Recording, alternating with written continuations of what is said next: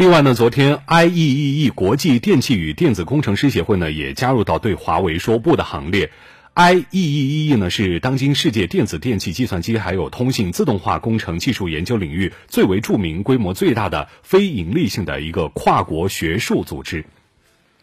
需要说明的是，华为一直是 IEE 的重要支持力量。除了员工担任学术职务，作为技术巨头公司，华为与 IEE 也有很多的合作。而这次 IEE 发表邮件对华为说 “no”，对于双方之间的合作必然会产产生一个影响。嗯，清华大学计算机科学与技术系的助理研究员刘志远就认为，如果一直这样对抗下去，以后呢，全球会出现双备份的国际学术组织、学术期刊、学术会议、技术标准等等等等。对于这样的突发的改变，让不少网友啊在震惊之余也颇感愤怒。